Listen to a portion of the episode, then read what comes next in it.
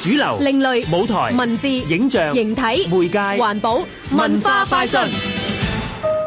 美國歷史系教授羅伯特芬雷曾經寫過一本書，叫《青花瓷的故事》。書裏面指出，若果講商業價值，中國瓷器遠不及香料，但係就有佢獨特嘅文化價值同影響力。其實佢講得冇錯啊！原來我哋再熟悉不過嘅中國瓷器，對世界各地嘅瓷器發展扮演住重要角色。土耳其嘅伊茲尼克陶瓷就係一個好例子。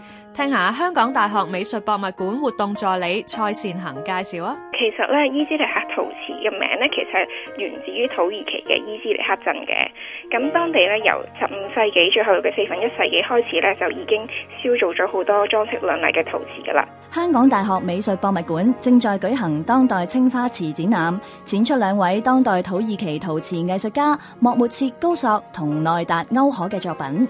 至於剛才提過嘅伊茲尼克陶瓷有乜嘢特色呢？再聽蔡善恒介紹。咁其實伊茲尼克風格嘅陶瓷咧，係深受咗十四世紀喺經絲綢之路開始傳入土耳其嘅中國陶瓷，特別係青花瓷去所啟發嘅。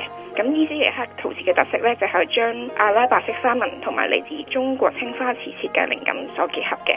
但係由於當地係缺乏咗中國窯場嘅一啲原材料啦，咁所以當地嘅陶匠咧就會將陶土、石英同埋磨成粉末狀嘅玻璃去做咗一個好獨特嘅混合物，生產一種比較堅硬嘅白色陶瓷嘅。